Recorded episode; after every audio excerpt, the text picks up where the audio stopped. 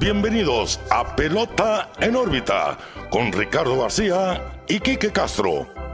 Comenzamos.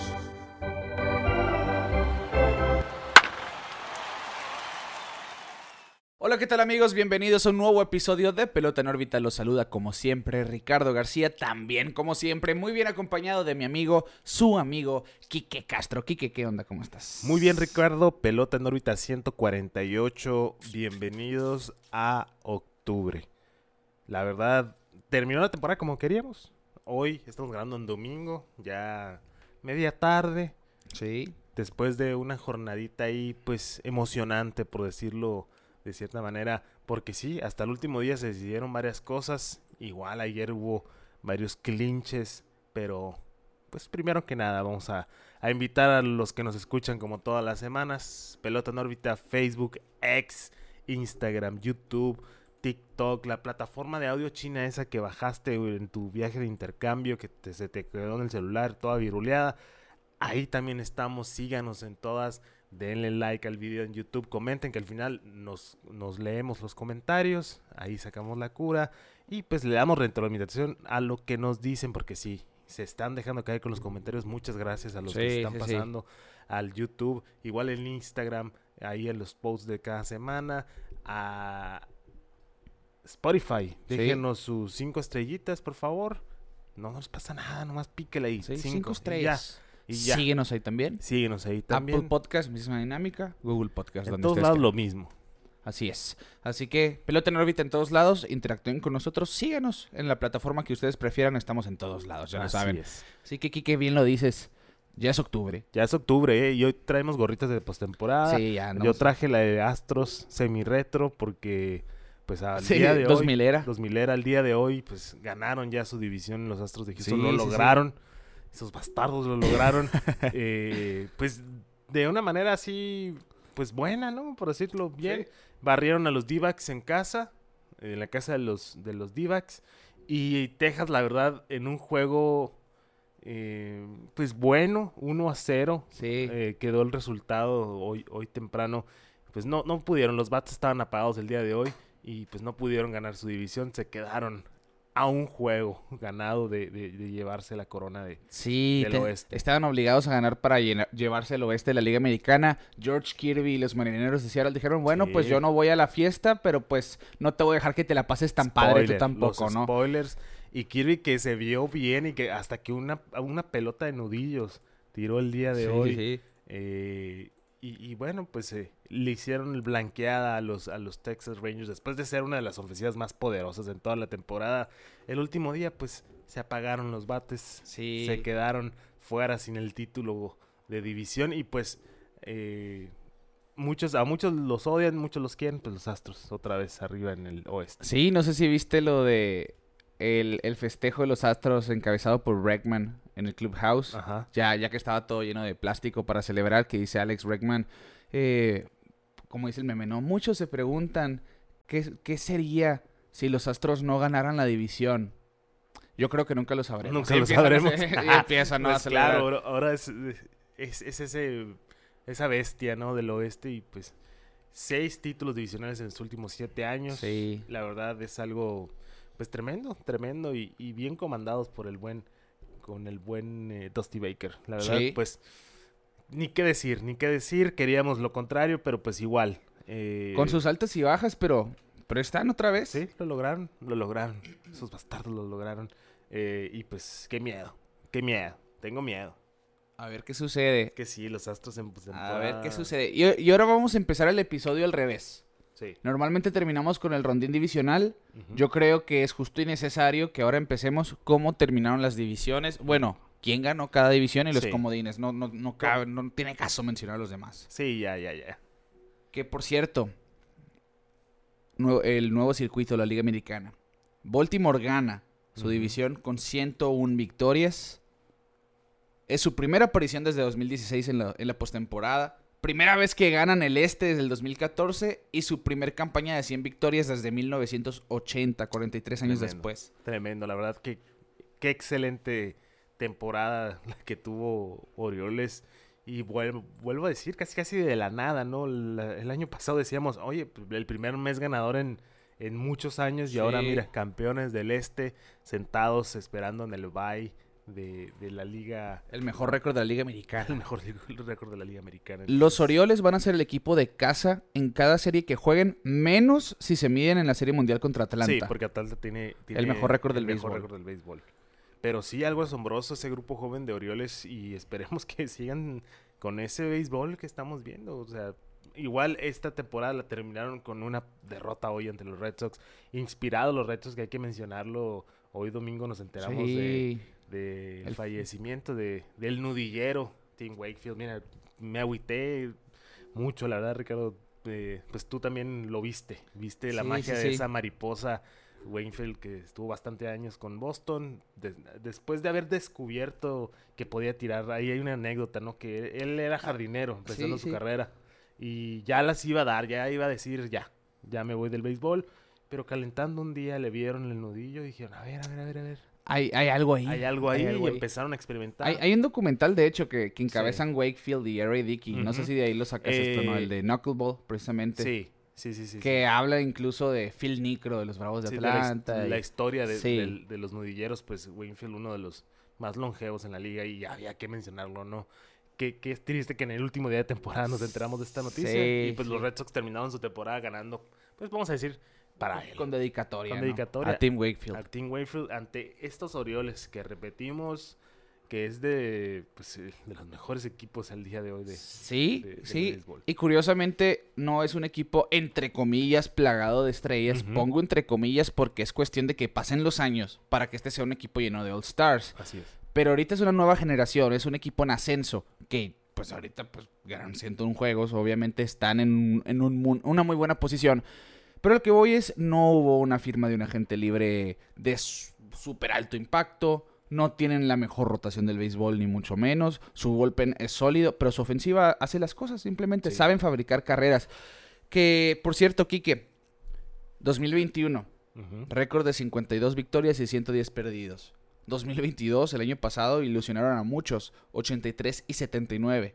Y esta temporada terminan con 101 victorias y solamente 61 derrotas. Se convierten en el primer equipo en la historia de las ligas mayores que van de una temporada de 110 derrotas a una de 100 victorias en un margen de tres campañas. Ok, en pasar la página completamente. en No, no pasaron la página, tiraron el libro completo. tiraron y lo Sí, quemaron ahí. Sí, no, nosotros no- ya no queremos ser Sí, así. ya no queremos ser. Y qué bueno, porque la verdad, pues nos, nos acordamos más que nada de Chris Davis y ese, esa bola de Orioles. eh, Incluso Vladimir estuvo en el mix en algún momento, Vladimir Guerrero, Sí. eh, de Orioles que pues que quisieron hacer algo con Joe Walter en, en- en el mando, pero pues simplemente pues nunca se dio. O sea, sí dieron buena pelea. y Sí, pero siempre se quedaron Siempre se quedaron en la primera el ronda. llamero. Sí, del llamero. Y pues vamos a ver a qué tanto llega est- estos Orioles. La verdad, no sé qué esperar de ellos. Ah, Yo, yo creo que va a ser un equipo muy aguerrido, ¿eh? Para empezar, tiene la ventaja que tienen el bye de la primera ronda, así que a ver a quién van a recibir en, en, en la ronda divisional. Depende de las combinaciones, que por cierto, terminan con dos juegos de ventaja sobre los Rays de Tampa Bay. La división nunca descansó ese No. liderato. Los Rays se quedaron una victoria llegar a 100. Y van a, pues se quedan con el primer comodín al final del día y van a enfrentar eh, a los Rangers de Texas en los playoffs. Que los, yo creo que Tampa Bay está en una situación bien complicada porque sí sabemos que es un equipo muy bueno. Pero la maldición de los Rays esta temporada es que casi todos se les lesionaron al mismo tiempo. Su rotación pues depende en gran parte de un Tyler Glasnow que llegó a la lista de lesionados esta campaña. Sí. Así que vamos a ver cómo Va a va a, jugar. Kevin Cash con la cuestión de los matchups. Sí, y, y también, igual como me da miedo ver a, a los Astros en playoff, me da miedo ver a los Tampa Bay Rays. Sí. Porque ya es tendencia de verlos, pues cómo sacan la casta en, en- en el playoff. Pero pues vámonos rapidito, pues checar los standings para ver Sí. ya los brackets y, y ya empezar a tirar malas predicciones. Va. Entonces, gana Baltimore su división. Minnesota gana la suya al final con 87 victorias. Y los Astros de Houston en el último día de la temporada le roban la división a los Rangers de Texas. Ambos equipos terminan con marca de 90 y 72. Ujú. Pero desde este formato de playoff nuevo, con la ronda de los comodines y todo esto, ya no existe el juego 163. ¿Qué dice el comisionado? ¿Qué dice la liga? Ok, tenemos una temporada de 162 juegos. todos los equipos se miden porque vamos a usar un juego extra cuando podemos aprovechar la larga temporada para hacer un resultado matemático. Así es. Así que aquí lo que marca a los Astros como campeones divisionales son, primeramente, el dominio sobre los Astros de- Sí, de- y- sobre los Rangers de Texas en la temporada. La- lo más fácil, yo Sí, creo. sí. Lo más fácil. Pero pues es que sí, está, está tristón porque era ganar un juego. Era ganar un juego, pero pues los marineros dijeron, pues con permiso, eh, yo no voy a pasar a la fiesta, pero tú tampoco vas a entrar tan a gusto. Entonces, vámonos. Sí, Ganan los se- Astros la división. Se quedaron a un juego de los playoffs, los marineros, a un juego detrás del comodín. Así que, que incluso Cal Rayleigh, el catcher, hizo un comentario ayer, eh, ayer sábado por la tarde. Bueno, es que nos quedamos fuera porque había que comprar y no compramos. Como dándole un grito a la directiva. fue, que fue el caso de muchos equipos, yo Sí. creo. Entonces, pero bueno, eso, eso le da cierre a, a los ganadores divisionales, pero también pues más o menos ahí le tiramos a, a los, a los wild cards, ¿no? Que, que del este iban a salir más. Sí, salieron dos. Y así fue, así fue. Tampa Bay y Toronto con el 1 y 2. Sí. Y los Rangers de Texas con el tercer comodín. Curio- bueno, es el segundo comodín los. Rangers, Toronto es el tercero. Curiosamente, que otra de las inconformidades para muchos con este formato, todos los comodines tienen mejor récord que los Twins de Minnesota. Pero como Minnesota ganó su división, es el sembrado número 3. Sí. Así que su serie de comodines se juega en Minnesota. Para eso era el, el formato, ¿no? Que comentabas tú la semana pasada o la anterior, de, de ajustar un poquito eso, que sea divisional, pero pues también a la hora de los brackets que sea por récord. Sí, y, y si nos vamos por récord, los Twins ni siquiera pasan. Sí, Hubiera pasado Seattle, por ejemplo, en vez de, de Minnesota. sí, sí, Pero sí. Yo no hago, yo no hago el formato. Y nomás quiero hacer un shout out, un- ver, un- una mención especial a los Atléticos de Oakland que lograron ganar 50 juegos esta temporada, Y sí, eh, perder 112 y tener un diferencial de menos 30 y 339 carreras. es la mayor cantidad de derrotas de los Atléticos desde que son el equipo de Oakland, por cierto. ¿qué son de los de los que 60 para acá. 60s. No, o antes, no recuerdo. no recuerdo? Pero sí, sí han perdido eh, hasta 119 juegos, es la marca de derrotas de Oakland, bueno, de los Atléticos, pero Como era cuando están como con Filadelfia. Cuando eran los Atléticos de Filadelfia. Así que así está la Liga Americana. Nos vamos a la Liga Nacional. Los Bravos de Atlanta, como decimos, el mejor récord del béisbol, 104 victorias. Van a ser el equipo de casa en cada serie que lleguen a jugar esta postemporada. Se llevan el este claramente. Con los Phillies detrás de ellos y los Marlins colándose la fiesta de la postemporada.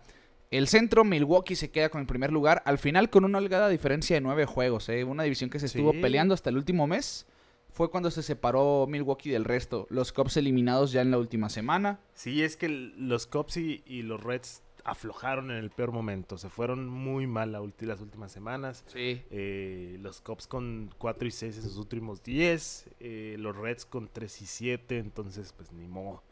Ni modo, no se armó la fiesta. Pero hey, pasaron los milagrosos Marlins. Sí. eh, que pues, se emociona, la verdad, sí. Sí, sí. Ya, ya. bueno verlos otra vez. Vamos a ver qué sucede ahora en, en la ronda de comodines. Y en el oeste, pues los Dodgers con su tercera temporada consecutiva de 100 victorias. Se llevan la división. Y los Diamondbacks, el comodín, el tercer comodín. Se cuela el equipo sorpresa de pelota en órbita a Sí. los playoffs. Que mira, Entonces, Tenía miedo. Tuve miedo esta semana. no cerraron fuerte, sí, pero les bastó. Por eso digo, de haberme puesto el jersey la semana pasada, el jersey y la gorra, me dio, me dio un poquito de miedo. Ay, la eh, sal, la de haber sal. salado. Ya salé muchos equipos esta temporada, sí. incluidos los Cubs, que también he dicho que me iba a subir al tren. Pues simplemente no, no sucedió. No, no fue así. No fue así. Pues así están las divisiones al final del día. eh, de la temporada, vaya. Y vamos a ver, Quique, nuestras malísimas predicciones. Sí, ya se la saben. Para los eh, playoffs. Si son nuevos aquí, nosotros, pues nos gusta tirar predicciones, pero la mayoría de las veces cerramos. Entonces, eh, no me pregunten quién va a ser mi pino más, pero sí, vamos a, vamos a hablar un poquito de los brackets eh, de, de- de la postemporada. No, Sí. no sé por dónde quieras empezar. Por la Liga Americana. Ok, vámonos. Ah, vámonos, va. Entonces, la ronda de comodines quedó Toronto visitando a los mellizos de Minnesota y los Rangers visitando a los Rays de Tampa Bay. Así que Toronto contra los Twins.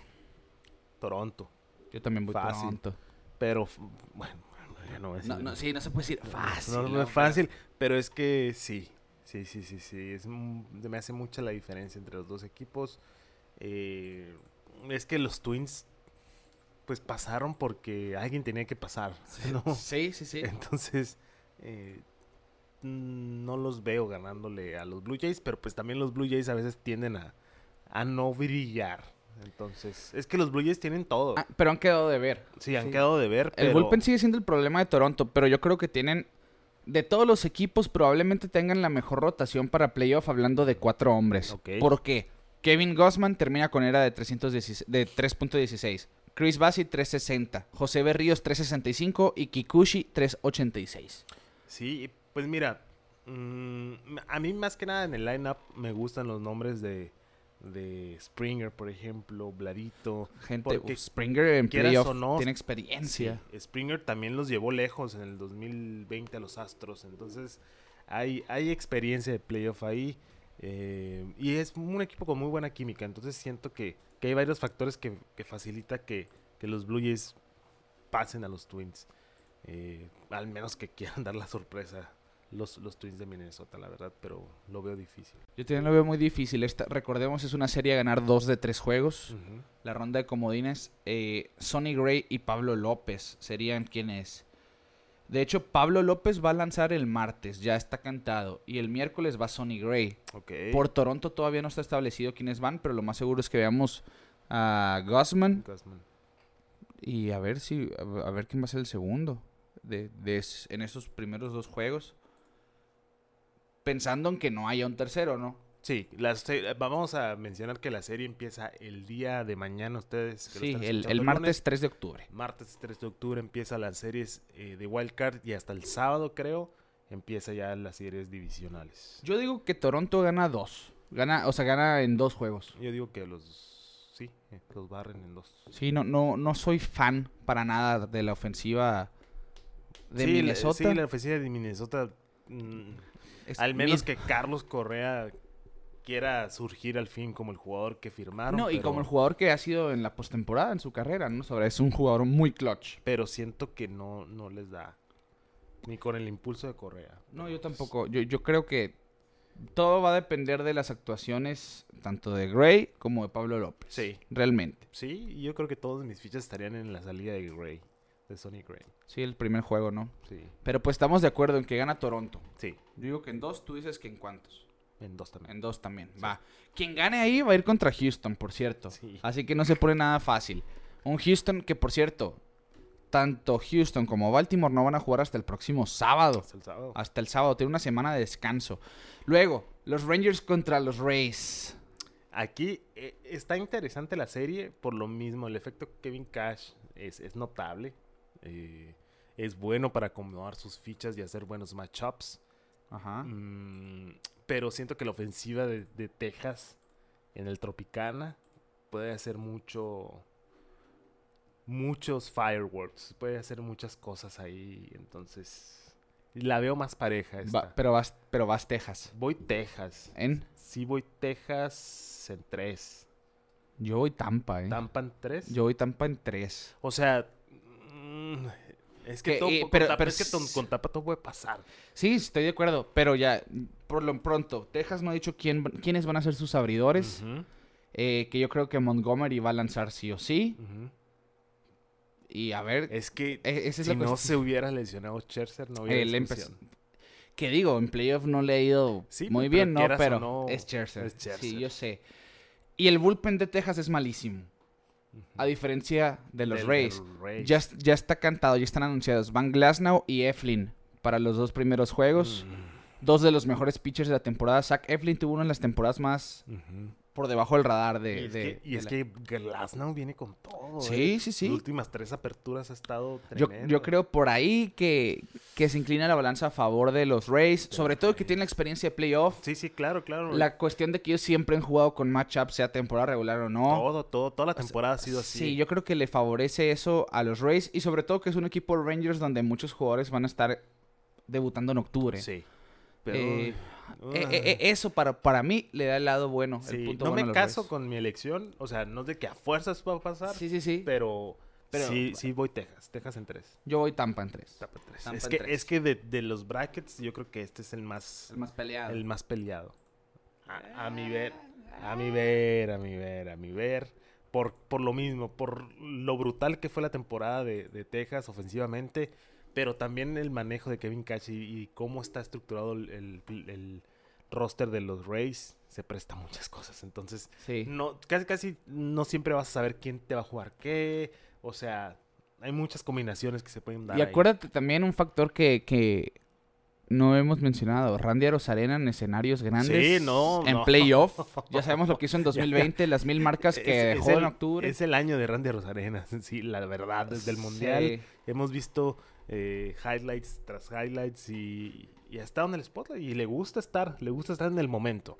Entonces, ah, sí está difícil, pero sí muy por, por Texas. Vas Texas. Voy Entonces, a ver, a ver quién va a iniciar. Me, me llama mucho Es la que- atención quién pueda eh, abrir los juegos por los Rangers, porque no sé, de, alguna manera no, como que no me quedo muy tranquilo, pues va, puede ser John. Es que te va a abrir de a fuerzas Jordan Montgomery uno, Ujú, Nathan Iovaldi el otro y, y John Gray en caso de necesitar un tercero. Es que Valdi también es muy bueno en playoff, por ejemplo. Sí, sí. Eh, Montgomery también, es un es un excelente abridor. No sé, es que sí está. Pero, pero te iba a comentar ahorita. Imagínate si sí hubiera ganado la división, los Rangers. La, la tuvieran mucho más fácil. Sí, mil veces. Mil veces más fácil. Porque pones a, a- a los. A los Astros contra Tampa y luego contra Orioles. Casi, casi. Los más caballos de todos los equipos, ¿no? Eh, pero sí está, está complicadón. Yo me voy igual, voy a quedarme con Texas Bueno. para la serie. Contra el Tampa Bay. Entonces estaría. Tú vas Texas, yo voy Tampa. Ajá. Y quien gane ahí va contra los Orioles de Baltimore. Sí. Eso es un hecho. Bueno, nos vamos a los comodines de la Liga Nacional. Diamondbacks contra Brewers. Mm, Yo creo que para mí esta es la serie que más me, me atrae. te llama la atención. Es que se me hacen dos equipos muy balanceados. Sí. Entonces, pero no se me hace rival para los Dodgers. Cualquiera No, de los sí, dos. yo- o sea, es- el, el que pase ahí se va a quedar. Sí. Bueno, y quién sabe. ¿Quién eh? sabe? Ahorita- eh? Porque los Phillies el año pasado se veían como ese equipo. y- No, y sobre todo, la rotación de Dodgers es para playoff. Es Kershaw tu, tu garantía. Y ya sabemos lo que pasa. Sí, porque tienes un mundo de novatos con Bobby Miller, Ryan Pipio, entre, entre otros, Lance Lynn, o sea, la rotación de los Dodgers no está en un buen lugar para la postemporada, no está, no tienes mucha certidumbre de quién va a tirar qué juego, pues. Ahí en está. cambio- Pero, Dímelo. pero sí, está muy interesante. Yo voy eh, D-backs. Yo voy D-backs. Yo también voy Divax. D-backs en tres.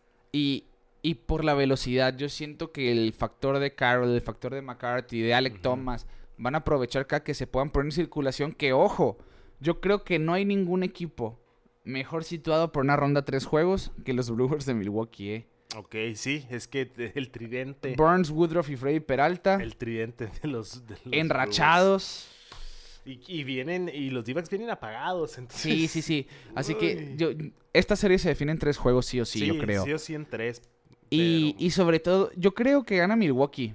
Yo creo que gana ¿Sí? Milwaukee. Sí, sí, sí. Ya, ya que la pienso bien. la pensaste sí, bien. gana Milwaukee. El factor ya jugaron en octubre. Los Claro. Diamondbacks no han jugado béisbol en Sí, octubre. desde el 2017. Sí, o sea, este equipo es ajeno a los playoffs, salvo un que otro nombre, como Tommy Pham, ¿no? Pero. Realmente no tienen experiencia en octubre y los Brewers sí ya conocen esta, esta atmósfera. Así que yo voy, yo voy Milwaukee en tres. Yo voy Milwaukee en Mm, tres. Yo voy D-backs en tres, nomás para darte la contra en esta. Porque sí es que lo veo muy parejo. La verdad, siéndote sincero, veo muy parejo los dos equipos. Es que sí, la, la ofensiva de los D-backs es muy buena. Pero la rotación es un asco. La rotación no es la mejor, pero pues igual Digo, es una serie, es, es Gallen y Merrill Kelly contra el mundo. contra el mundo. Yo creo que tienes que guardar a Merrill Kelly para un pro- probable tercer juego en caso de ser los Diamondbacks. Si ganas el primero, Lo guardas. lo guardas. Sí, Sí. exacto. Porque... Que de hecho no han anunciado a sus abridores todavía. Eh, porque ¿a quién le vas a dar la bola en, en un tercer juego? Si no es Gallen, si no es eh, Kelly. Ryan Nelson, efectividad de 5.31 en 27 aperturas. Zach Davis de 7 en 18 aperturas. Brandon Fatt, el novato, 5.72 en 18 apertu- aperturas. Una opción aquí es, yo creo que la más inteligente fuera el otro novato, Tommy Henry, con 4.15 en 16 aperturas. Ya de ahí, nadie tiene la experiencia abriendo juegos en la temporada. Ujú. Porque a lo mejor hace un juego de bullpen, no sé. No, sabemos, No no lo sé. sabemos, pero siento que sí va, va a estar interesante el duelo eh, y esperemos pues que Yo voy Milwaukee en 3. yo voy Divax en 3. Va. Entonces, quien gane va contra los Dodgers. Y ojo. Y ojo, Ojo en la es serie. que la nacional no es justo, no se me hace justo la, la- la Liga Nacional. Sí, sí, está, está La verdad, porque igual fue el año pasado, ¿no? O sea, Sí, sí, por ahí va. el que el que pasara era el que el que iba contra el animal y este año los dos los dos sim- sembrados sí son equipos durísimos. Sí, son los dos mejores de la nacional, obviamente. Eh, bueno, el otro comodín, los milagrosos Marlins contra los Phillies de Filadelfia. Sí. Y aquí yo, sin temor a equivocarme, sí, digo... Phillies en dos. Phillies en dos. Phillies en dos. Sí. Sí, Phillies en dos. Phillies en dos y nomás te voy a decir una cosa. A ver. Kyle Schwarber. Y lo sabes. Sí, Y sí, todos sí. los que me escuchan lo saben. Eh, el animal en postemporada, bueno, en, en- en partidos importantes, saca la casta. La verdad, mm, debo años diciéndolo aquí. Eh, Bryce Harper también ya ha demostrado como líder de, de ese equipo de los Phillies. Eh, también ha hecho buena labor, hizo buena labor el año pasado, se quedaron cortos, pero igual eh,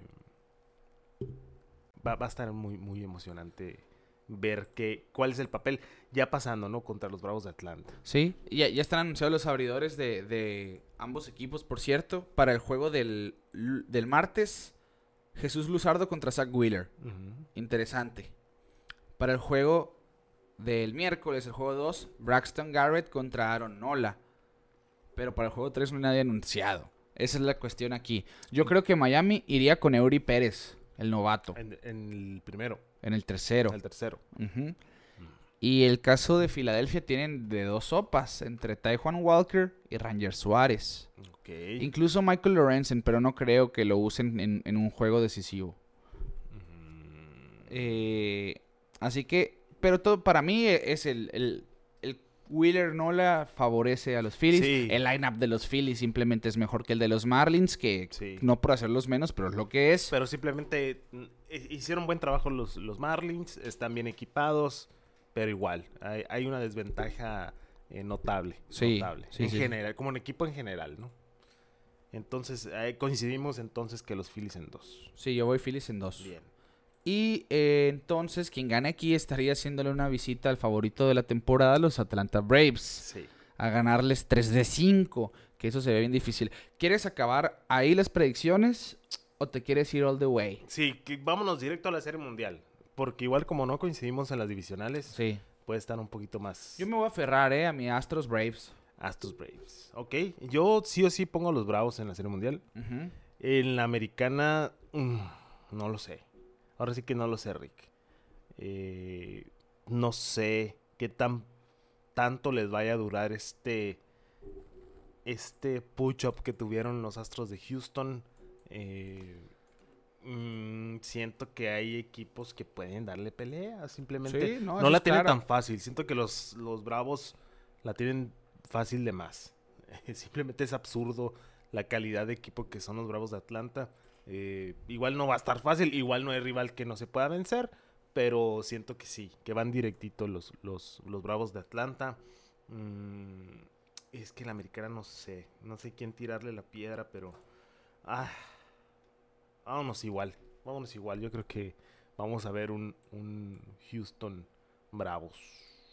Ok, Astros Braves, estamos de acuerdo. Astros Braves. Que por cierto, el próximo episodio que estemos grabando ya habrán comenzado las series divisionales. Que no me gusta, eh, por año consecutivo están haciendo esto, ¿eh? El sábado jugarían los cuat- las cuatro series. Ajá. El domingo jugarían el juego 2 nomás la Liga Americana. Y el lunes jugaría la Liga Nacional. Es que no le pueden tampoco... Sí, pues, pero a lo que voy, que mejor que empiece, como se hacía antes, que empiece la Liga Americana un día, en vez de los cuatro equipos. Ah, ok. Para que no estén tanto tiempo... eh, pues que no, no, no le veo caso en la Liga Nacional, van a descansar. O sea, van a jugar el juego 1 el sábado, descansan el domingo y juegan el juego 2 el lunes. Sí, está... En vez de lo- como era antes, pues juegas tus dos juegos corridos, descansas uno. Pero, y eso lo solucionas, como te digo, ¿no? La americana jugando eh, sábado, domingo. La nacional domingo, lunes. Y para el martes ya jugó la americana su juego 3. Así, bueno, pero es pues... que también no sé es que la NFL sí No sé si vaya por ahí. sí yo, yo yo 100% digo que va por ahí por algo los juegos de hoy se terminaron extra temprano o sea No, pero siempre los, los- el juego 162 siempre terminan más temprano por aquello de que haya... la serie ah, bueno no 163 ¿no? Que ya no existe, ¿no? Pero por aquello de algún juego pendiente. que, de hecho eh, había un juego pendiente no Y porque van a... Sí, pero ya, ya, ya lo dieron por no Sí. necesario. Eh, juegos pendientes o simplemente el, ok, tienen que viajar los equipos que pasaron a playoff, pues que se desocupen más temprano para que descansen más. pero pues bueno el, el día martes 3 de octubre empezamos va a ser jornada larga Sí. 12 pm hora local aquí de, de Hermosillo Sonora del Pacífico. del Pacífico. Mándenos sus comentarios, sus predicciones, a quién le van, a quién no le van, quién va a ganar, quién va a perder. Y comenten, comenten, chance, y ahí les contestamos en vivo. No se sabe. Sí, sí, sí, sí, no se sabe. No se sabe. Eh, así que Rangers Race, yo creo que es Montgomery, no está anunciado aún contra Glasnow. Blue Jays Twins, aún Toronto no anuncia si es Guzman, si es Kikuchi, no han anunciado quién va a abrir contra Pablo López. Ujú. Ni D-Bucks ni Brewers han anunciado sus abridores, que seguramente va a ser Gallen contra Burns. Y Marlins Phillies Luzardo contra Wheeler el martes. Así que a ver qué sucede, a ver qué pasa para la próxima semana. Sí, A ver quién se se equivocó, a ver quién no. Sí, nos vamos a equivocar. A, ver, algo. sí, a ver qué sucede. A ver qué sucede. A ver. Bueno, pues así están entonces la, la cuestión de los playoffs. Los 162 juegos que vimos toda esta temporada se resumen al próximo mes de temporada regular. Así que son, ¿qué te gusta? ¿Cuatro o cinco semanas de playoff? Sí, Aprox. A ver Va qué pasa. suave. Va a estar bueno el cotorreo, ¿eh? Va a estar bueno. Sí. El agarrón. Y así como le dimos así, mira, cerrada la temporada, eh, pues hay muchos nombres que hay que mencionar, ¿eh? Sí, sí, sí, Hoy termina la carrera de Miguel Cabrera. Terminó la carrera, la carrera de Miguel Cabrera, que me gustó. Se despidió bien en una jugada de primera. Ahí fildeó un, un- un rodado, tocó la base y lo despidió su manager sí. eh, con, con sus hijos, que también lo anunciaron en su primer turno al Bart. Sí, al sí, Bart. al Al bat. bat. Eh, sí me dio feeling, te, lo, voy a- te voy a ser Sí, sincero, sí, sí, sí, me, sí. como me tocó el corazón porque pues eh, son los peloteros que vimos eh, durante mucho tiempo y haciendo muchas cosas. Eh, ¿cuál- eh, vi, vi esta dinámica y te la voy a hacer. ¿Cuál es el momento para ti, el mejor momento de Miguel Cabrera? O sea, el que dices, "Ah, este es mi... Así de bote pronto, el primero que se te venga a la mente. ¿Momento o suceso? Momento jugando. No, no sé por qué. Yo tengo bien grabado que es más reciente y de veterano. El, el home run contra Shane Bieber en Opening Day. Porque Ah, estaba nevando. estaba nevando. Ok. Se me hace algo que no ves normalmente. Pues Sí, y sí, que sí. haya sido Miguel Cabrera el que lo hizo, Tiene pues se me, sentido. se me quedó bien grabado. Pero pues obviamente pues su triple corona, ¿no? Sí, no, claro. O sea, de sus, de sus De premios, sus hitos. pues, la, la triple corona. Ah, Y el tuyo, Para mí, eh, el, ya con los Marlins. el eh, home run contra Clemens. No, no, no, no, no, no, no. El hit, cuando le querían man- dar base Ah, intencional. sí, sí, sí. Yo creo que ese, ese es un momento muy miggy. Eh, y pues entre muchos, ¿no? Para escoger uno específico, pues está, está canijo. Pero sí, de los más mainstream, ese. Ese sí. Ese. Porque sí, es como que, wow. Porque es de esas cosas que platicabas. Oye, viste que Sí, sí, no se dejó picha. No sé, Fish. A mí no me Este, pasa. Pero sí, se va otro de los grandes. 20 años de 20 carrera, años de carrera. 12 selecciones al juego de estrellas, Amado por corona. todo el mundo. Gana una serie mundial. Sí. No, No, con los Tigres, Sí, pero nunca con Detroit, pero sin yo creo duda. que a la gente se le olvida que ganó Serie Mundial, ¿eh? Sí, porque con, con, Miami- con, los- Con- con con los- Florida. con Florida. Necesita venir a Miami Marlins. Marlins de Florida. Se retira el último jugador en enfrentar a un pitcher de los Expos de Montreal. Oh, Por cierto. No sabía ese dato, para que vea. Y de hecho, Zach Greinke es el otro, otro jugador que en este caso es pitcher que había enfrentado a los Expos. Ok. Así que no se sabe si Zach Greinke se retira, No, por cierto. todos los nombres que hay que mencionar. Le hicieron una ovación. Sí, porque todo pinta que sí. Sí, todo pinta que tuvo un año horrible. Sí. Eh, pero pinta que sí, quién sabe. Eh, No, lo, no ha sido oficial si se retira o no. Oficial, no, no hay nada oficial. Pero si se retira, Zach Greinke y Miguel Cabrera son los últimos jugadores que enfrentaron a los Expos. Ok, no, mira, mira, ahí sí me agarraste Sí, sí, sí. como suegro. Apantallado. Eh, también Adam Wainwright. Wainwright que Ya. fue su fin de semana, ¿eh? Fue su fin de semana. Tuvo una temporada malísima, Pero hizo de todo. pero la disfrutó. Este fin de semana hizo de todo. Eh, tuvo su, su ganado número 200. Sí. Ya, yo creo que para eso que quería jugar esta temporada.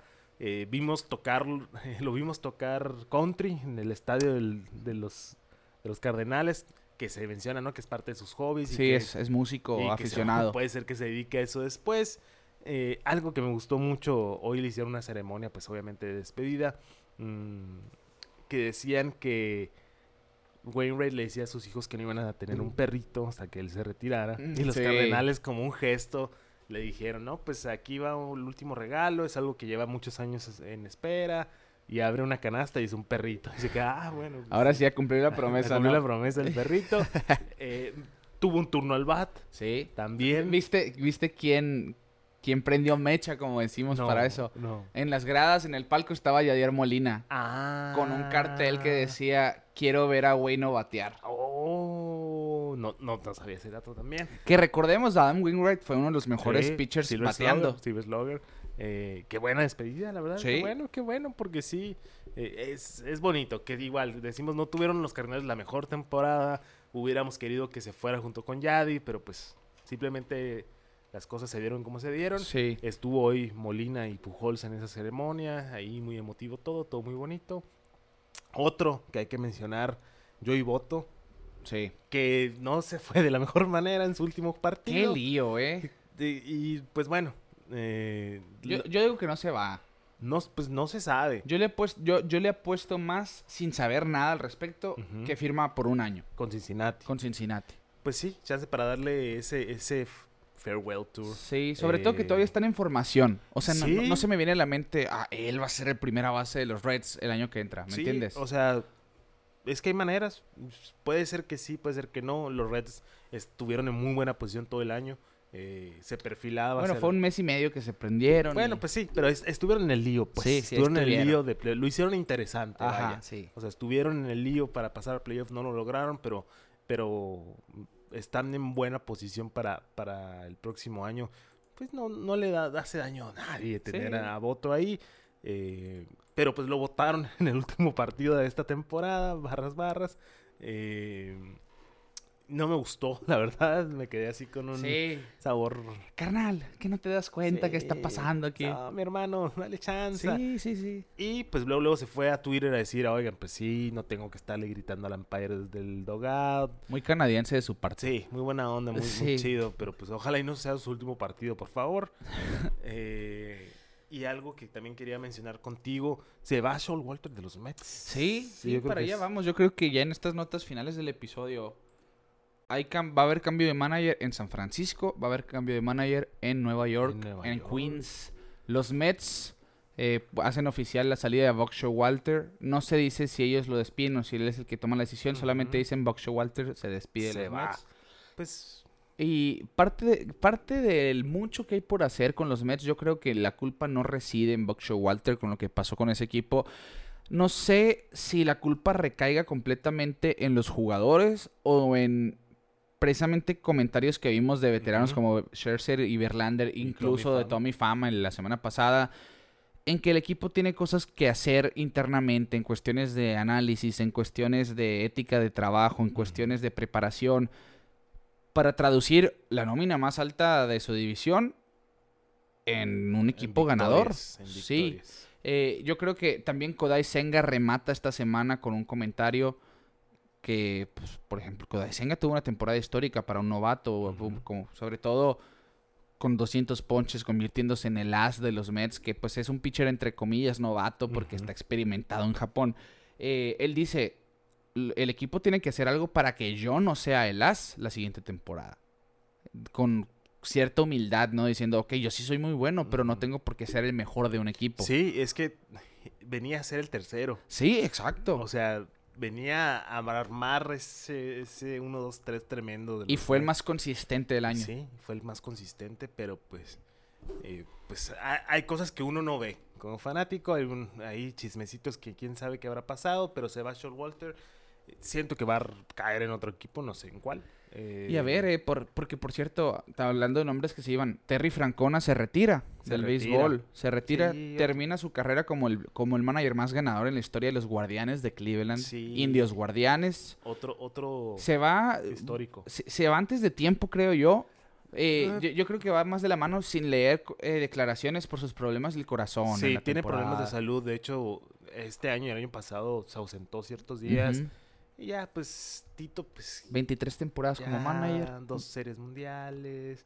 eh, trajo ahí en el lío a los indios, los llevó a, a serie mundial. mm, no, yo creo que Sí, sí, sí. está bien. Descansa, Tito. Ya, ya hizo lo suyo. Se va a extrañar. Es, también es otro de los adiós Sí, que. ah, yo, yo creo que es uno de los managers que poca gente eh, le desagradaba. Sí, es que eh, un personajazo, Sí, eh, sí, o sea, sí. si has escuchado sus, sus declaraciones cuando le preguntan algo serio, siempre lo trata con mucha jiribilla. Lo platicamos esta temporada con el incidente de, de con Tim Anderson, que ahí Ramírez que, que lo noqueó, hizo su comentario y todo es un, un relajo.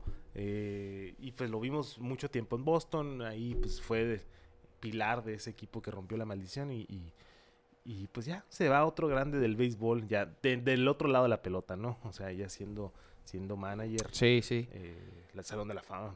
Sí, pa- para, para mí sí va a ser Salón de la Fama, Francona. Eh, Showalter también probablemente. Pero Walter se retira. no, no, no ha sido oficial que se retire. Yo siento- Solo dijeron se va de los Mets. Por eso te digo, yo siento que sí se va A otro equipo. a otro equipo. Me gustaría verlo en San Francisco, ¿eh? ¿Puede ser? Me gustaría en San Francisco. Gabe Kapler demostró esta temporada que es un manager por debajo del promedio. Sí. Que con los Phillies, 80 victorias, 81. Luego con, llega a San Francisco, tuvo una temporada mala. Luego ganan 107, 107 juegos. Nadie sabe de Sí, dónde. que, que es de esas temporadas que realmente el equipo sobrejugó a lo que se esperaba, ¿no? No, no fue tanto por el manager y después vuelven a, a dos temporadas perdedoras.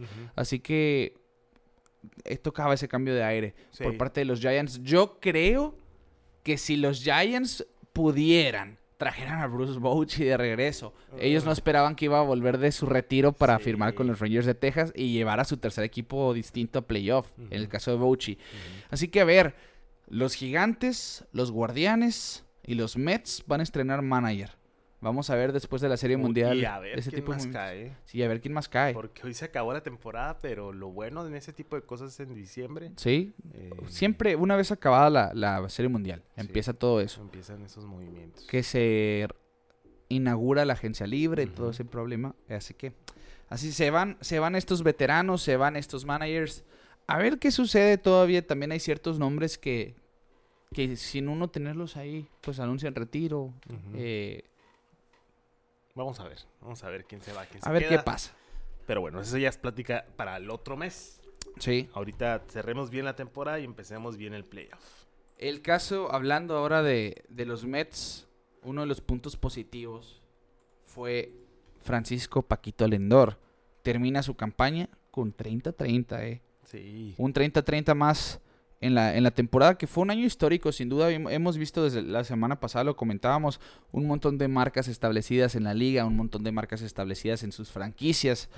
Y Francisco Lindor pues hace de las suyas ahora porque ser 30-30 pues es como que el epítome de correr bien y batear muy bien. Sabemos que Lindor pues es precisamente un jugador de muchas herramientas a mi gusto, salvo de por su promedio, tiene todo para ser el mejor shortstop de la liga si es que no lo es ya. Realmente es un jugador electrizante y es la cara de los Mets hoy en día. Así que Lindor termina con 30 y 31 cuadrangulares, 98 producidas y 31 robos de base. 33 dobles, 2 triples, promedio de 254 y un OPS de 806. Realmente un año muy sólido en 160 Sí. juegos. Y, y lo triste es que no piensas en esa temporada de Lindor por todo el desastre de los Mets. Sí, O sea, te opaca todo lo que está haciendo Lindor, pero pues ya le hemos dicho, un solo hombre no puede con todo el equipo. así es. Eh, y ni modo, vamos a ver eh, qué hacen los Mets al respecto, porque queremos ver a los Mets no siendo los Mets. Claro, y sobre todo si tienes un 1-2 como Lindor y, y Alonso, que Alonso, por cierto, batió poder, pero dio un paso para atrás esta temporada. Bateó de 217 y se ponchó 151 veces, aunque sí produjo 118 con 46 cuadrangulares. Sabemos que Alonso produce y que tiene power, pero tiene que ser un tiene que ser mejor en la caja de bateo todavía. sí, sí, sí. Eh, a ver qué pasa. Vienen los Baby Mets a continuación. Los Francisco. Álvarez se quedó a un home run de empatar a Johnny Bench como, como catcher menor a 23 años, con sus 25 cuadrangulares. Así que hay un futuro ahí todavía. Sí, Eh, no, no todo está rescatable. perdido, no Dije- todo ya está dijo la directiva, está- vamos a pensar en el 2025 nosotros. Así que ya está cantado. Si en el 2024 hacen algo, es, es ganancia. Es ganancia. Es ganancia. Sí. Así que Lindor 30-30, otro 30-30, Bobby Witt Jr., Quique, el primer jugador 30-30 en la historia de los Reales de Kansas City Y probablemente no sea su única ocasión haciéndolo. Sabemos las herramientas de este hombre. Para mí, para mi gusto, ahora sí, lo decía Lindor que para quizá es el mejor shortstop de la liga. Bobby Witt yo creo que va a ser el mejor shortstop de Grandes Ligas en un en, futuro. en este ya futuro cercano. Sí, ¿eh? esperemos que los Kansas City Royals, ya lo dijimos, ¿no? La semana pasada, hagan algo al respecto de ese equipo para que no se pierda, no se pierda esa magia de Bobby. Witt, que no sea Diokis, que sea un, un- un- De provecho. sí, de provecho, que sea algo interesante. Es que mi punto es, yo no digo que sean jugadores, él- bueno, equipos élite y todo, como que te tengan ahí viendo, ¿no? Ah, sí, sí, sí. O sea, por ejemplo, los Reds y los, los Cubs. No esperábamos mucho, pero estuvieron en la pelea hasta el último día. sí, casi, dieron una casi. temporada entretenida. Lo tuvieron entretenido. O sea, los, los volteamos a ver, los a- platicamos de ellos. Entonces quiero que, que hagan eso, que no desperdicien ese talento que tienen. Sí, sí, sí, sí, yo creo que así tiene que ser, con los Reales rodear a Bobby Witt de talento, que termina con 30 cuadrangulares y 49 robos de base. Se convierte en el quinto jugador de la historia que teniendo 23 años o menos tiene 30 cuadrangulares y 40 estafas en una misma temporada, uniéndose a Barry Bonds, José Canseco, Alex Rodríguez y Mike Trout. Que por cierto, los numeritos de Witt son ridículos, ya que ves la temporada completa. 28 dobles, 11 triples, 30 home runs, 96 producidas, 49 robos de base, con un promedio de 276 y OPS de 814. Bobby Witt está en su segunda temporada, tiene 23 Y años. si- siento que lleva mucho. Sí, o que sea, es- segunda temporada, pero siento que lleva más en la liga. sí, nos ha dado mucho de qué hablar. Es Bobby que Witt. desde antes de que subiera ya estábamos hablando de él. Sí. Entonces, eh, lo traemos mucho en el colectivo. Eh, pero sí, haciendo, haciendo lo que esperábamos que hiciera. La verdad, yo creo que es lo, es lo importante. Totalmente. Así que el primer 30-30 en la historia de los Reales de Kansas City. Para, para cerrar así, que los Reales son de los 60 para acá, son un equipo de expansión, vaya. Así que es una historia relativamente joven, pero que nadie lo hubiera hecho sigue siendo sorprendente. Sí, han tenido muchos nombres ahí. Sí, Eh, Bo Jackson lo pudo haber hecho. Yo, yo- probablemente sí. hecho, sí. Tenía atléticamente. Era- corría bien y A era... ver, vamos a ver. No me quiero quedar con esa Sí. duda. Qué bueno que arrojaste ese nombre. Sí, porque es que ahorita que, que me dijiste, lo primero que se me a mente fue yo, Bo Jackson. Bo Jackson, su temporada de más cuadrangulares fue de 32. Ok. Y en esa temporada se robó 26 bases. Estuvo muy cerca de ser 30-30 con los Con Royals. Los Royals. Ah, mira, Eh, en el 90, 28 home runs y se robó 15. En el, no- el och- 88, 25 home runs, 27 robos. Estuvo por ahí, estuvo sí, por ahí. fue 20-20 en, varias en dos ocasiones, ¿no? Con los Reales. Estuvo muy cerquita de ser 30-30, simplemente no. No se dio. No, no se dio en su corta carrera. Pero Bobby Witt ya en su segundo año, Segundo de- año. en la liga, Sí. pues deja esa marca con los Royals de Kansas City. Así que ahí está Bobby Witt dándonos de qué hablar por un último episodio esta temporada y muy Sí. probablemente va a ser de los temas centrales de pelota en órbita en el futuro. Entrando el año. Sí. Hablando de marcas y hablando de un equipo que es el equipo que es. Es el equipo, eh, lo voy a llamar, los, los históricos bravos. Sí, sí. Simplemente toda su temporada. Ojalá, oj- ojalá que los dioses del béisbol nos dejen ver ganar la Serie Mundial para cerrar ese, ya les eché sal. Sí, Pero para sí. cerrar con, con el moñito esta temporada. Porque todo, o sea, de todos lados hay marcas históricas. Ya hablamos de Acuña, todo lo que hizo, Sí. pero no fue el único haciendo historia en el, en el equipo de los Bravos. El line-up en general hizo historia. El equipo simplemente abrumó a la liga, hizo lo que quiso y, y bien dices, no fue nomás Acuña, que en este caso, para cerrar, primer jugador 40-70, primer jugador eh, también con 73 robos de base en la franquicia de los Bravos en la era moderna, deja una marca, Ronald Acuña. Y yo creo que son números que quién sabe si volvamos a ver por Más parte de. Ronald. Hoy lo descansaron en el último día de la temporada regular, pero ya quedó sellado su MVP y probablemente una de las mejores, y no es que la mejor, temporada ofensiva de todos los tiempos. Sí, es, es que es ridículo lo que hizo Acuña. Eh, y lo, me gusta que sea de la mano de todos sus compañeros de equipo. Porque de pe a pa, como decimos, eh, hicieron algo. Por algo son el mejor equipo ahorita en el béisbol. Por algo es el favorito en la Serie Mundial. eh, pues, ¿qué más quieres, no? ¿Qué más quieres con, con el jugador con el que empezó, yo creo, ¿no? Esta bola de nieve de los Bravos de Atlanta. pues, es el que lidera a- al equipo. Que- y termina siendo líder de WAR empatado con, Ronald- con Mookie Betts. Bueno, de hecho, no está actualizado aquí, pero termina antes de hoy que grabamos 8.4 de WAR los dos. Ok. Si Ronald Acuña jugara la defensa que juega Mookie Betts, tuviera un WAR de 11 para arriba. Sí. Esa es la cuestión. La cuestión ofensiva es lo que beneficia Sí, a Ronald Acuña. Pero ojalá y no se en el WAR para la MVP. Es que sí, yo creo que ya no hay discusión, ¿no? yo Ya creo no hay que discusión. En, en ese caso no, no entra el WAR para el MVP. Después de lo que vimos, el WAR no entra a la discusión del jugador más valioso. ¿eh? Bueno, Spencer Strider, hablando de los Braves, rompe el récord de ponches de la era moderna de los Bravos de Atlanta. Supera a John Smoltz y sus 276 ponches en el 96 con 281 ponches en la campaña. Es que ya eso ya son palabras mayores. Sí. ¿eh? Son palabras mayores porque todos recordamos a los noventas de los Bravos. Que ya es la especialidad de la casa, pues, el buen picheo. Sí. Eh, y Smoltz yo creo que es de los, de los nombres más prominentes de los Bravos de toda la historia.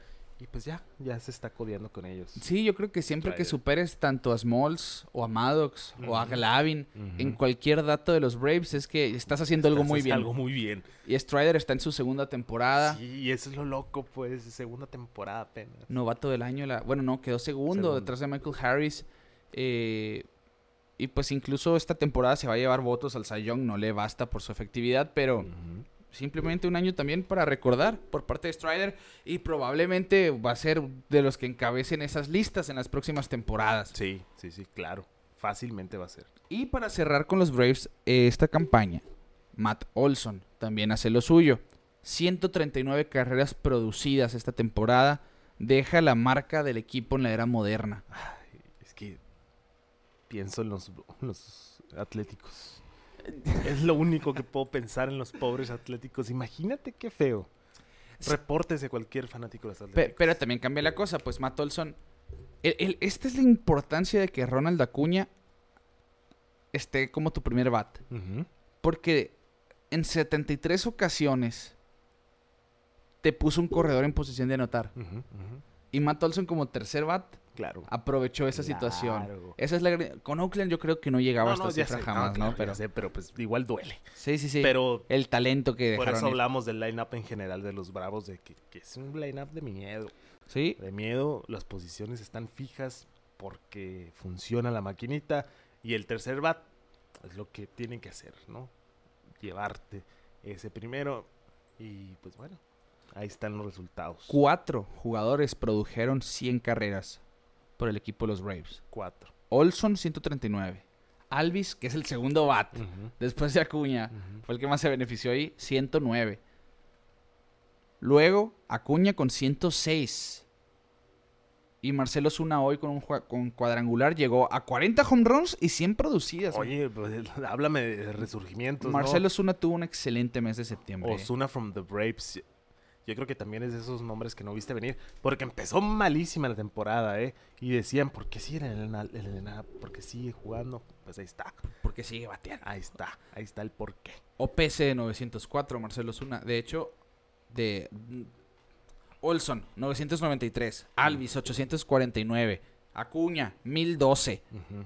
Osuna, 904. Austin Riley se quedó 3 producidas de las 100. 37 home runs, 97 producidas y OPS de 861. Hablando de los OPS, sí. Simplemente son cinco bateadores De miedo. de miedo y porque estoy omitiendo a Michael Harris, estoy omitiendo a Sean Murphy, estoy omi- omitiendo a Eddie Rosario. Yo creo, por eso, es- ya lo hemos dicho mil veces.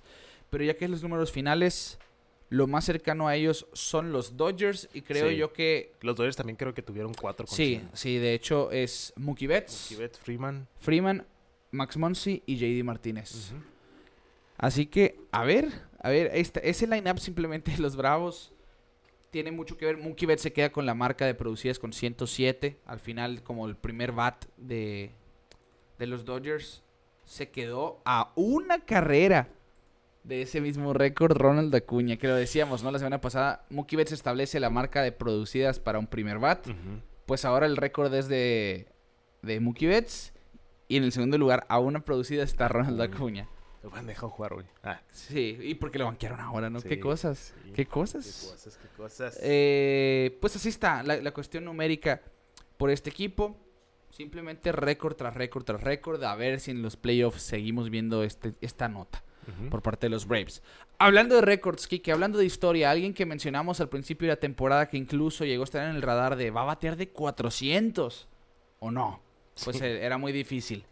Al final no le bastó, pero bateó de 354 liderando las ligas mayores en promedio de bateo, liderando y ganándose el título de bateo en la Liga Nacional. Y la regadera Luis Arraez hace historia, Quique, porque es el único jugador en la historia de las ligas mayores que queda campeón de bateo en la Liga Nacional y en la Liga Americana, pero en temporadas Sí, consecutivas. sí, porque ya habíamos platicado en algún momento del primer jugador que ganó en las dos ligas, DJ LeMahieu, lo hizo con Colorado, lo hizo con los Yankees, pero ahora Arraez dijo, espérate, brother, ahora es mi récord siendo el primero en las dos ligas Sí. en años consecutivos, no se logró el 400, obviamente era muy difícil, eh, pero 354 la verdad es tremendo, es Sí. algo excelente, es- te habla, te habla, te habla de, de excelencia y pues por algo los Marlins están ahorita en el playoff y pues Arraez pues cómodo, cómodo en Miami, me gusta, me gusta y,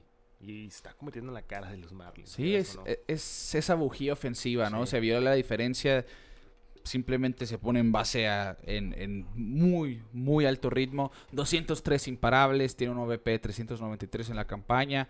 Conoce la zona de strike. Y lo que queda fuera de zona de strike, él lo hace strikes. Porque él sabe, sa- sabe poner la pelota en juego. Simplemente 35 bases por bola.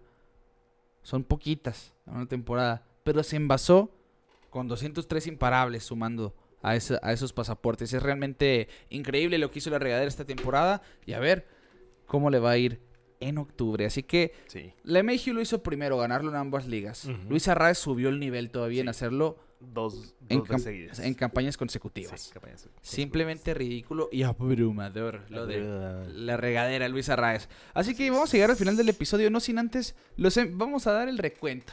Te voy a comprometer. A ver. ¿Quiénes son los MVPs para ti?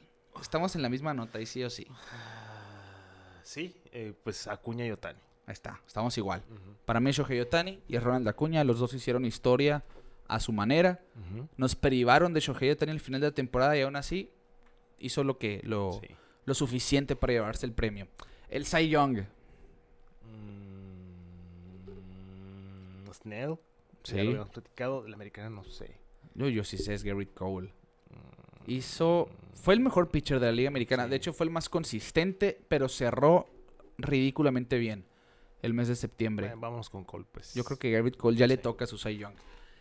Novato del año. Corbin Carroll de los D-backs. Sí. Y por parte de la americana. Mm, ¿Qué te gusta de la americana? A mí me gusta Gunnar Henderson. Gran parte de la temporada fui Yoshida, Sí, no, pero. pero en los últimos dos meses aflojó mucho. Sí, se le cansó el caballo. Sí, se conoció el jugar una temporada de 162 juegos. Y Gunnar Henderson fue al revés. Se fue para arriba y lideró a los novatos en muchas estadísticas. Termina con 28 co- home runs, Ujú. 82 producidas, se robó 10 bases, Ujú. 257 de promedio, 817 de OPS, pero defensivamente hizo muy buen trabajo también. Así que, Voy a decir Tristan Casas, nomás por darte. ¿en serio? Sí. No. Sí. Nomás por darte. No, para no coincidir en todo. Que lo van a decir. No, no es plural esta conversación. Ok, ok. A ver. Está interesante el caso. Es que sí, cerró, muy- cerró está- bien está Casas. Está interesante el caso. Es que realmente Casas tuvo un muy mal primer mes. Y de ahí para adelante lo hizo muy bien. Lo hizo muy bien. Y, y, um, yo creo que Tristan Casas va a tener una muy buena carrera porque tiene muy buena disciplina en el plato. Pero Ujú. este año, ya que veo la comparación numérica, ahí te va. El guard de Gunnar Henderson 6.2 sobre 2.2 de Casas. Ujú, ujú. 149 juegos sobre 132. Ujú, ujú, 143 hits sobre 113. ujú, 28 home runs sobre 24. ujú. 82 producidas sobre 65. Ujú, ujú. 10 robos de base contra ninguno. Gana en promedio Tristón Casas y en OVP. Que va pa- eso es parte de lo que te digo, su disciplina al bat. Sí. Eh, 263 sobre 257 y 367 OVP sobre 325. En slogan gana por poquito Gunnar Henderson. 492 sobre 490. Y en OPS Tristón Casas 856 sobre 817. Así que... Y OPS Plus ya más... sa- Más específico. Más, más sabermetría. El Ujú. OPS más que te dice, por arriba de 100 eres... El 100 es el promedio, arriba de, de 100 eres pues mejor que el promedio. Casas tuvo un OPS Plus de 829.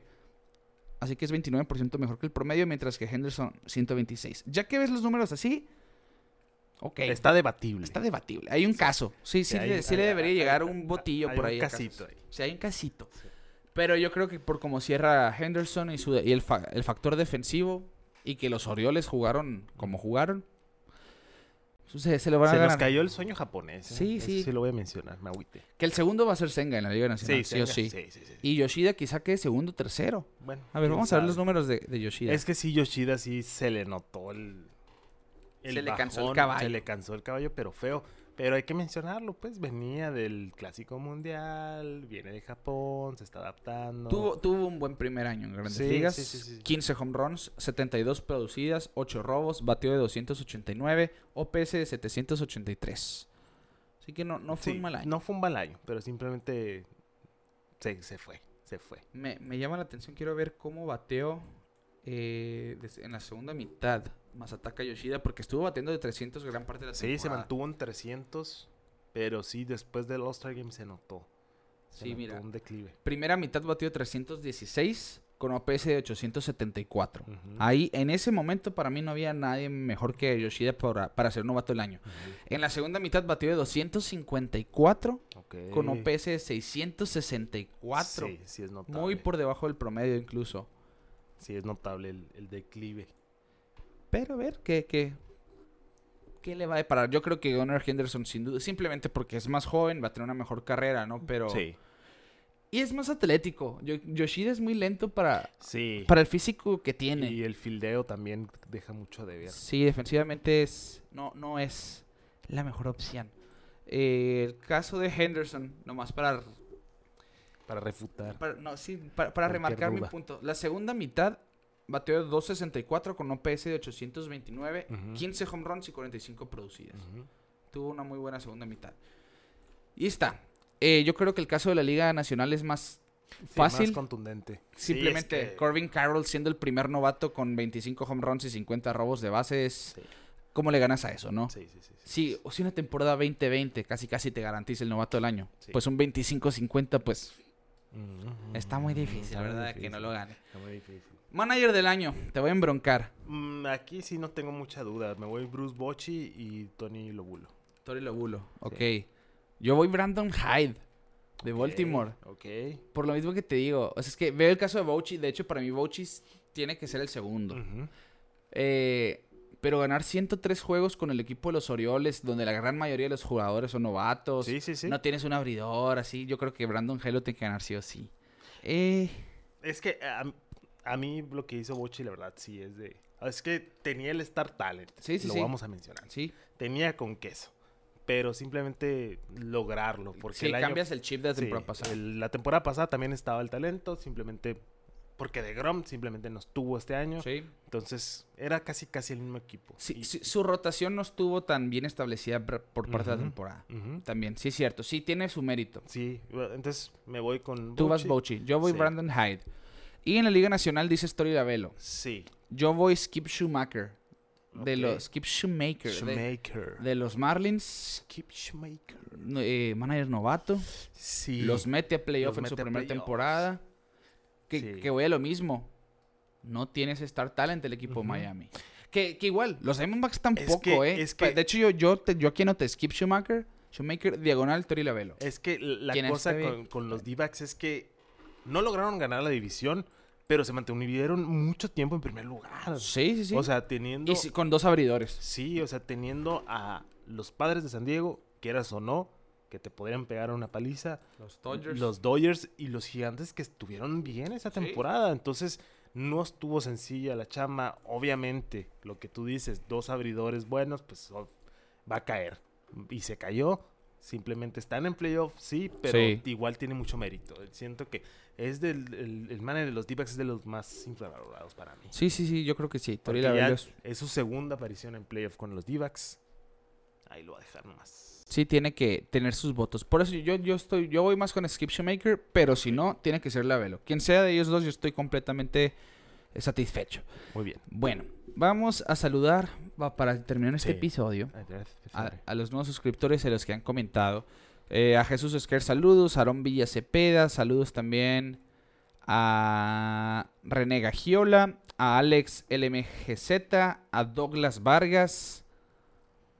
A ver, aquí. Bueno, ellos son los, nuevos suscriptores públicos que, que gracias a los nuevos suscriptores que se, se sintió. Esta semana vimos eh, un aumento. Gracias. Y a ver, vamos a leer sus comentarios. Dice Vanessa Ortiz, hola, dejo mi like como nueva suscriptora, muchas gracias, pero desde hace mucho tiempo lo sigo con mi esposo Alberto Gutiérrez, que no se lo pierde. Saludos Ah, al sí, señor Alberto leyenda, Gutiérrez. leyenda, leyenda. Mira, eh, Vanessa, parpadea dos veces y te obligaron a poner este comentario, por Sí, favor, Si estás en peligro, di. a, a escucharnos. Sí. O sea, gracias. Sí, Sí, síguelo gracias. haciendo. Pero diles que, que de, de buena manera lo a No, es broma. Muchas gracias por seguirnos. Saludos también. Alberto Gutiérrez, que comenta justamente el mensaje después. Yo ya andaba enojado porque no los vi el lunes, dice. No me están preguntando, pero tres ligas, una semifinal, un segundo lugar, un campeonato de fantasy. Y ustedes se ayudaron mucho con los peloteros encachados. Saludos. Bueno, No, pues, pues, de- gracias. De algo servimos. A mí me fue muy mal en mi fantasy. Pero gracias. eh, Yo quedé en tercer lugar en una liga y en quinto en la otra. No, Mm. no me fue tan mal, pero pues siempre quiere ganar Sí, uno, ¿verdad? siempre quieres ganar. No, pero su- eh, se acaba el fantasy, por cierto, ya. Sí, ya- Felicidades a los que ganaron. Felicidades a los ganadores. Eh, y a ver, no, no- no me Ah, quiero adelantar a los hechos. Sí. Sí. Espérate. ¿Cómo nos fue a ustedes? Pues ahí está, dice el Kiki que le fue mal. Sí, me fue mal. A mí me fue más o menos. Por falta de. Es que desde el- se me olvidó desde el día uno, se me olvidó el draft y ya desde entonces. sí, ya, ya ibas contra Sí, ¿no? contra corriente. Y, y dice aquí Alberto, a ver si en 2024 arman la liga de pelota en órbita. Mm, No se sabe. No, no puedo decir nada al respecto. Braulio Estrada dice, ¿es normal escuchar el episodio a la una de la mañana? Y Pues- le contestan ahí, eh, Patricio Bueno 85, estoy en el trabajo, yo los veo y escucho cuando despierto, dice Edgar Escobedo. Y Alberto Gutiérrez, muy normal amigo, el episodio sale a las 12 más o menos los lunes. Pues mira, Que esa hora lo ando subiendo normalmente. a la hora que puedas, escúchalo. Neta, en serio, sí. Y gracias, eh, no, no reclamo. Veo dos minutos de que lo subí y ya veo que tiene 10 personas que lo escucharon. Muy así. bien, en está cuanto bien. to- todavía ni se sube bien la calidad, así, todavía está procesando. Se agradece se, mucho. se agradece mucho, gracias. Dice Alejandro Cázares, Acuña el mejor del MLB. Sí. Eh, saludos. Eh, Freddy González, de- den sus predicciones para el próximo equipo que se hará de Otani y den sus favoritos a la Serie Mundial según su criterio en cuanto a un equipo estructurado. Pues ya lo dijimos ahorita, lo de Otani. oh, Postdata en octubre todo puede pasar, dice. Todo. Eh, Lo de Otani está difícil. fíjate que... Sí, está muy difícil. Yo, yo sigo pensando que va a ser un Dodger, Shohei Ohtani. Sí, es que sí. Oh, Tiene pero pues ya después de las declaraciones estoy entre Dodgers y Red Sox, por lo que dijo Shohei. Pues mira. Pero le apuesto mucho más a los Dodgers. Es que los Dodgers la tienen más fácil. Pero si eres un manager general que va a llegar a un equipo nuevo con la cartera abierta y que el caso de los Red Sox. entonces Sí, se, se pone seria esa conversación. sí. Eh, y en cuanto a equipos, pues dijimos, ¿no? Ambos vemos Atlanta Sí, llegando. Atlanta, llevándose pero yo creo, bueno, en estructura me gustan más los Astros quizá. Ok. Que a lo mejor, pues sí, vienen con tres abridores en el caso de Verlander, Framber Valdez y luego pues va a ser Cristian Javier que viene de, no- de un año irregular. Y a lo mejor con José Urquillo, Hunter Brown, no sabes quién va a ser tu cuarto o quinto abridor. Eh, pero tienen un bullpen muy sólido y tienen probablemente uno de los mejores lineups ensamblados en el béisbol. Así que para mí, a mí no me sería sorpresa que los Astros fueran bicampeones. Sí. La verdad. Eh, van a necesitar que Justin Verlander se olvide de esos malos octubres. Como lo hizo el año pasado, que hizo un buen trabajo. Pero sí o sí creo que estamos, Sí, estamos- con, con Astros. Sí, para mí Atlanta. Atlanta es que su bullpen haga el trabajo. No tienen el mismo bullpen de cuando quedaron campeones. Y eso es, es, es- yo creo que ese es el único problema que se le pudiera presentar a los Astros, a los. Bravos en los, los playoffs. Así que ahí, ahí está, ahí te contestamos. Ahí te contestamos. Eh, dice también Tadeo Aguirre, ¿planean hacer algún, espe- algún especial por la Liga Mexicana del Pacífico? Sinceramente Ah, no, no. pero no descartamos algún tipo de contenido. Sí, ¿eh? es que la del Pacífico es igual como la Liga Mexicana de Béisbol. No está el acceso tan fácil. En cuestión de información, deja tú ver los juegos. Sí, Información. O sea, los numeritos, ahorita te sacamos numeritos que en el momento los buscamos, pues. Sí, en la LMP es, Eh, muy difícil. Es más muy difícil. difícil. Es por eso también que no queremos meternos mucho, pero teniendo un equipo local, pues chance y Sí, al- algo puede se salir. presta algo. Algo puede salir. Algo puede salir. Saludos si alguien de la LMP nos Sí, ve. sí, sí. eh, di- ahí, contáctenos. Eh, dice el buen Boston Mendoza, excelente temporada para el de la H. Esperamos que tenga una muy buena carrera. Saludos desde la mosca. Desde la mosca, del Saludos. barrio, del barrio del buen Isaac Paredes. La verdad, tremenda temporada. este. Eso es todo. Eh, Tadeo Aguirre, siempre los escucho en Spotify. Saludos desde la comarca lagunera, dice. Ea, Saludos, ea. gracias por venir a YouTube. Pásale a YouTube. René Gajo- Gagiola, van por muy buen camino, amigos. Muy buen podcast. Soy bravo de los noventas, dice. Bien, bien, sabes de Gracias. lo que hablas entonces. Muchas gracias. Y pues sí, ¿no? Ya le, le- le- le está viendo una muy buena generación ahora, después de ver a los noventas. Eh, Aarón Villa Cepeda, los empecé a seguir esta temporada y me volví fan. ¿Harán algún contenido de la LMP? Mira, vuelve la pregunta. Eh, gracias por seguirnos. Pues Gracias. sigan insistiendo y chance nos animamos. Y a ver, Sí, algo puede salir, chance. a ver, algo puede salir. Algo puede salir ahí. Armand07, Paredes es, mi es el jugador más infravalorado de las, la- de las ligas mayores para mí. Randy, Yandy, Josh Lowe han tenido sus slumps, el equipo ha tenido sus problemas con Wander Franco y sin embargo Isaac nunca dejó de batear, ha sido también clutch y se ha ganado el reconocimiento de sus compañeros por Sí. impulsar al equipo. Saludos y los felicito por este podcast que es de lo mejor. Sí, la verdad, coincido, pero también le voy a dar mucho mérito a Kevin Cash, Sí, que lo sabe usar. Entonces, hay de dos ahí.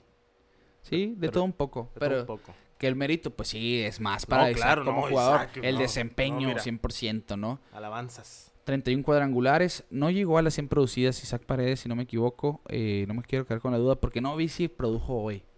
Eh, así que, ver, chancita. vamos a checar. Así, mira, así, este es el ejemplo de lo que dijimos ahorita. Tan fácil como entrar ahorita a la página de MLB y checar los stats del día de hoy. Por eso dificulta un poquito la LMP. Si no tenemos las herramientas adecuadas, díganos.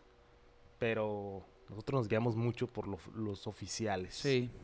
No produjo hoy Isaac. Se queda al final su temporada con 31 cuadrangulares, 98 producidas. 98. Se quedó a dos. Uy, a dos. Pero bueno, gran campaña y... y- Y esperemos a ver cómo le van en playoff. yo, sí, a ver, qué tan... Si juega como con el Clásico Mundial, ojo con los Rays, ¿eh? Sí. Que es oportuno Isaac. Es oportuno. Muy oportuno. Y bueno, dice Mauricio Ramírez. Aquí Fan Twin reportándose, mira que decías Bien. que saludos desde St. Paul, Minnesota. A pesar del récord mediocre, en la ciudad se ve con buenos ojos lo hecho en la, te- en la campaña. Bien. Muy bien, bien, válido, Mira, válido. va, va, ¿Quién, quién quite? Imagínate un Twins Braves. va. Va, va, va. Es que sí, es que se nos hace muy fácil a nosotros decirlo de acá. Sí, ¿no? sí, Desde- sí. Mira, nos está escribiendo alguien desde Minnesota. O sea, nosotros no tenemos un equipo de MLB. Si tuviéramos un equipo de MLB y se fueran como los Oakland A's, dijéramos, ah, va, va. No, se vieron muy bien. Pero gracias por escribirnos. Eh, y al fin tenemos contacto con alguien que Sí. los Twins. Pero no se vale porque vives en Minnesota. Pero bien. Saludos Mauricio, gracias, gracias por Gracias. reportarte. Y dice Alberto Gutiérrez, ya para cerrar esta sección, valdría la pena un corte de caja, nóminas más altas y bajas versus resultados. Mets, Yankees, San Diego, casos para analizar 100%. Oye, me gustó, ¿eh? Las tres nóminas más grandes del béisbol no están en playoff, por cierto. Pues podemos, va- vamos a guardarlo para la temporada muerta. En cuanto saca esos episodios de noviembre, porque en diciembre cerramos temporada. Por ahí de noviembre eh, podemos hacer un- el corte de caja del año. A ver, A ver, me gustó la idea, ¿eh? puede ser. Lo vamos a ser. poner en- junto con las demás cositas. Que... Ándale. Orioles, el ejemplo con Tampa Bay. Nómina más baja haciendo valer cada dólar. Ellos ponen el dinero en el campo de juego. Así es. Que es parte de lo que decíamos de los Mets. Ok, es a lo mejor el, tus jugadores no están desempeñando, no es tanto la bronca de la oficina, no es tanto que, claro que no es si Steve Cohen llegó a dejar dinero por todos lados, ¿no? De- deja tú los Mets, los padres. Sí, Porque los Mets mínimo, chance y tendrán a quién apuntar, o sea, pero con los padres siento que tampoco nos está hablando Pe- Pero, mucho, ¿sabes? ¿eh? Yo, yo hablo más de los Mets por todo lo que hablamos desde el Spring Training, de, de cómo la nómina más alta en la historia, incluso con el impuesto de lujo del 500 millones de dólares, todo, todo ese antecedente, yo creo que para ver el tipo de comentarios de los jugadores de los Mets, como que, ok, Ok. es que aquí no hay rendimiento. Sí, sí, sí. Yo creo que los Mets No nomás Sí. necesitaban un nuevo dueño. sí es, oye, hay que ver cómo se trabaja aquí. Con los padres, no sé por qué siento que San Diego el año que entra los vamos a ver compitiendo, porque... Va. hay, hay cosas que hacer, sí, pero veo más rescatable su, su posición. Y tan así que estuvieron en la pelea de la Sí, postemporada en la sí. última semana. De hecho, no lo mencioné ahorita, pero los padres también un shout out, ¿eh? Eh, eh, mención especial. ¿Fracaso? Sí. Pero eso a mí se me hace peor el fracaso de los Mets que el de los padres. sí, totalmente. Porque los padres mínimo, mínimo, al último día lo mantuvieron interesante. O sea, se quedaron a dos juegos del comodín. ya, yo creo que para eso está bien. No es un equipo para quedarse a dos juegos del comodín, Exactamente. pero mínimo, hablando de fracasos de temporada, lo mantuvieron interesante hasta el final. Cerraron su campaña ganando cinco juegos en fila. Yo creo que con eso es suficiente. Ya pueden cerrar ese libro y pasarse esa pastilla del 2023 y ver Sí. para el próximo año. Todo pinta que van a tener pláticas con Juan Soto Para, para una extensión de contrato. Ok. Yo creo que es un buen fit. Yo creo que debe- deberían de hacerlo. Sí. Te- y ya tendrías a un Tatis y Soto juntos en el futuro, junto con Machado, ¿no? Porque sí, tuvo un temporadón. Sí. ¿eh? Soto tuvo un temporadón. Bajita la mano. Igual se pierde entre todo el hate. de Porque sí se ganaron muchos haters este año los, los, Padres. los padres de San Diego por muchas declaraciones que hicieron. Y aparte, pues todo lo que pasó con Tatis. Pero tuvo una muy buena temporada, to- Soto. Totalmente. Cero comparable con la de Acuña, Obvio. pero buena temporada. Antes de que empiecen a pelear venezolanos y Sí. dominicanos, sabemos, sí, sí, pero pues 32 dobles, 35 cuadrangulares, 109 producidas, 131 bases por bolas para liderar las ligas mayores, OPS de 929 con promedio de 275 y lideró las ligas mayores en juegos part- no descansó Juan Soto. Sí, Entonces, ahí lo vamos a dejar. Así que Y- Esperemos lo mejor. Así que vamos a cerrar el episodio de esta manera. Una gran temporada regular, Kike. Yo creo que la Sí. disfruté de principio a Se fin. me fue muy rápido. Gracias por estar aquí domingo con Sí, domingo. Sí, Que es un esfuerzo. Parece que no, pero sí es un Sí. esfuerzo el programarnos, amigos, eh, para grabar para ustedes. No hemos terminado. Falta la postemporada. Falta, pero Para que sigan no, con nosotros. Se acaba un ciclo. Sí, sí, ya, ya, vamos a ver nosotros. eh, ¿Cómo decirlo? Es que- No, vamos a ver el béisbol sin ser fanático de ningún equipo. Ajá. y- Ah, eh, por que- cierto. Que Amalaya, pero sí es algo que decimos en un grupo de amigos de que, oye, pues mínimo, ya me desocupé. Sí, ya. Voy a poder a gusto. Mira, aquí dices, le voy a este, le voy a aquel. Y mi- pues el otro año, pues regresa a mi equipo.